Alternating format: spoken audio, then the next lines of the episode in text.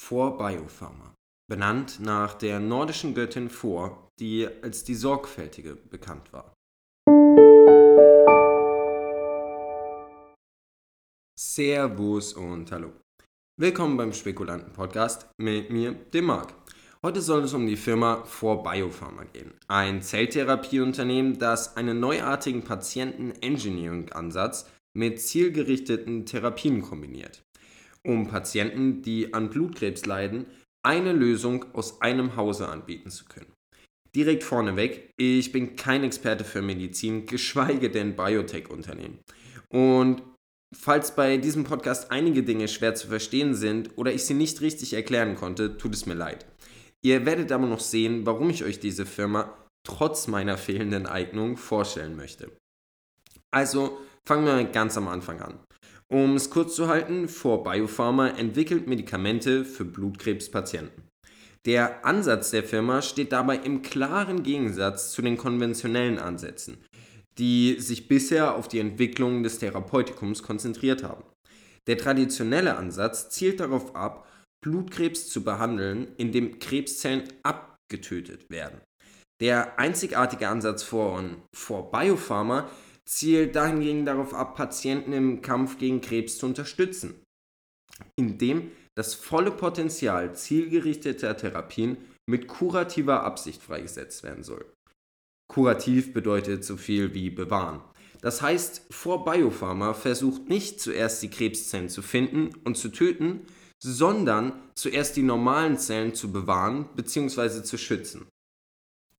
Jetzt kommt aber der übliche Punkt, wenn es um eine neue innovative Biotechnologie geht. Wie so üblich hat die Gesellschaft seit der Gründung keine Umsätze erzielt und erhebliche operative Verluste erlitten. Bis zum 30. September 2020 hatte die Gesellschaft einen Bilanzverlust von 45,6 Millionen US-Dollar zu verzeichnen. Eine ganze Menge. Das bisherige Kapital stammt dabei vorwiegend aus privaten Finanzierungen und Ausgaben von Vorzugsaktien. Und darüber hinaus geht vor Biopharma auch davon aus, dass sie in absehbarer Zukunft weiterhin erhebliche Ausgaben und zunehmende Betriebsverluste anfallen werden. Also so viel dazu. Aber warum möchte ich euch nun das Unternehmen eigentlich vorstellen? Immer abgesehen von den überwältigenden Finanzen ähm, es geht wie so oft ums Management.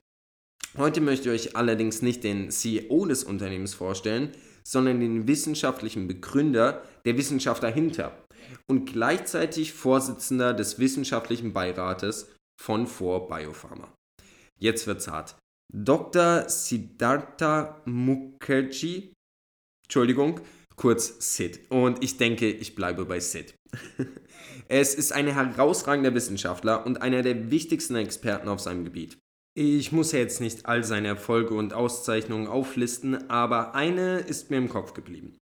Sid ist bekannt für sein mit dem Pulitzer-Preis ausgezeichnetes Buch The Emperor of All Maladies, A Biography of Cancer, in dem er die Geschichte unseres Verständnisses von Krebs und Krebsbehandlung von der Antike bis hin zur Moderne erklärt. Wir sehen also, hinter dem Unternehmen 4Biopharma steht viel mehr als nur ein neuer Biotech-Börsengang, bei dem eine Menge Geld verbrannt wird. Also gut, ja, es wird auch hier eine Menge Geld verbrannt, aber womöglich stehen die Chancen auf einen Erfolg bei den, bei den Entwicklungen eines wirklichen Medikamentes bei diesem Unternehmen wohl höher als bei anderen. Der wissenschaftliche Background stimmt zumindest mal. Und dazu würde ich sagen, dass man den Ansatz, den vor Biopharma fährt, auch aus moralischer Sicht durchaus unterstützen kann. Falls ihr euch das mal näher anschauen wollt, empfehle ich euch erstens natürlich unseren Artikel dazu, zweitens aber auch einen Blick auf die Website von Vor und ein TED-Talk von Sid, den ihr auf YouTube finden könnt. Das Unternehmen ist bereits am 5. Februar diesen Jahres an die Börse gegangen und hat bisher einen absolut wilden Ritt hinter sich.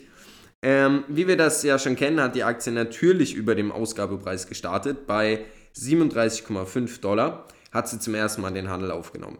Seitdem war von knapp 30 Dollar bis an die 60 Dollar wirklich alles dabei. Also man sollte sich bei dieser Firma auf eine hohe Volatilität einstellen. Zum Zeitpunkt dieses Podcasts steht die Aktie bei knapp 40 Dollar und wir sind gespannt, wo die Reise hingeht.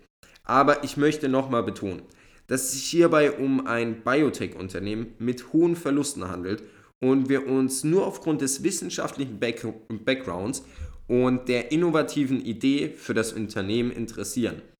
Schaut euch am besten wirklich einfach mal das Erklärvideo von 4Biopharma selbst auf ihrer Homepage an, falls es euch wirklich interessieren sollte.